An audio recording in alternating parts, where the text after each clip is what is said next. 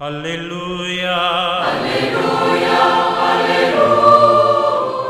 Hola, ¿qué tal queridos amigos? Aquí estamos en esta reflexión del Evangelio en este domingo, el 26 del tiempo durante el año. Hoy la liturgia nos propone reflexionar Marcos ahí en el capítulo 9, en los versículos del 38 al 43, después 45, 47 al 48.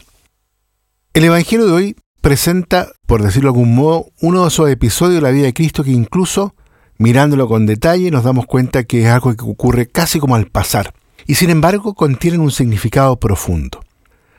Se trata del hecho que alguien que no era de los seguidores de Jesús había expulsado demonios en su nombre. El apóstol Juan, joven y celoso como era, quería impedirlo. Pero Jesús no lo permite. Aún más, aprovecha la ocasión para enseñar a sus discípulos que Dios puede obrar cosas buenas y hasta prodigiosas, incluso fuera de su círculo, y que se puede colaborar con la causa del reino de Dios de diversos modos. El gran santo Agustín escribe al respecto. Como en la católica, es decir, en la iglesia, se puede encontrar aquello que no es católico, así fuera de la católica puede haber algo de católico. Lo dice San Agustín en una reflexión acerca del bautismo. Por ello, los miembros de la Iglesia no deben experimentar celo, sino alegrarse si alguien externo a la comunidad obra el bien en nombre de Cristo, siempre que lo haga con recta intención y con respeto. Incluso en el seno de la Iglesia misma puede suceder a veces que cueste esfuerzo valorar y apreciar con espíritu de profunda comunión las cosas buenas realizadas por las diversas realidades eclesiales. En cambio, todos y siempre debemos ser capaces de apreciarnos y estimarnos recíprocamente, alabando al Señor por aquella fantasía infinita con la que obra en la Iglesia y en el mundo.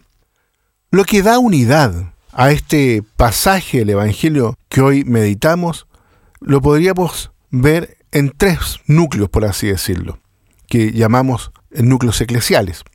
Primero, el reparo de Juan a Jesús para adolecer como el de Josué a Moisés, de cierto fondo, podríamos decirlo, de envidia, o en cuanto menos de mezquindad y estrechez de corazón. Jesús nos orienta a la magnanimidad. El Espíritu de Dios es muy generoso y amplio, hay que decirlo. Ningún grupo en la iglesia debe pretender monopolizar. No va contra Cristo ninguno que de verdad posea el Espíritu de Cristo. La humildad y magnanimidad de corazón ahorrarán a la iglesia recelos y muchas veces guerra entre hermanos. Segundo, toda ayuda y todo servicio prestado por amor a Cristo, bien que sea el más humilde y pequeño de los hermanos, va a tener siempre el galardón como si se lo hiciéramos al mismo Cristo. Y tercero, de ahí justamente la gravedad del escándalo. Decía San Pablo que no se pierda por escándalo tuyo aquel que por quien murió Cristo. Los que así pecáis contra los hermanos y herís la débil conciencia de los mismos, contra Cristo pecáis. Si ayudar a un hermano es prestar un servicio a Cristo, escandalizar a un hermano es pecar contra Cristo.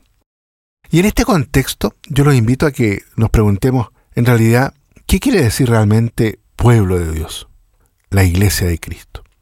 Ante todo quiere decir que Dios no pertenece en modo propio a pueblo alguno, porque es Él quien nos llama, nos convoca, nos invita a formar parte de su pueblo, y esta invitación está dirigida a todos, sin distinción, porque la misericordia de Dios quiere que todos se salven. A los apóstoles y a nosotros, Jesús no nos dice que formemos un grupo exclusivo, como diría el Papa Francisco, un grupo de élite. Jesús dice, vayan y hagan discípulos a todos los pueblos. San Pablo afirma que en el pueblo de Dios, en la iglesia, no hay judío y griego, porque todos vosotros sois uno en Cristo Jesús. Deberíamos también decir a quien se siente lejano de Dios y de la iglesia, a quien es temeroso o indiferente, a quien piensa que ya no puede cambiar, el Señor siempre te llama también a ti a formar parte de su pueblo y lo hace con gran respeto y amor.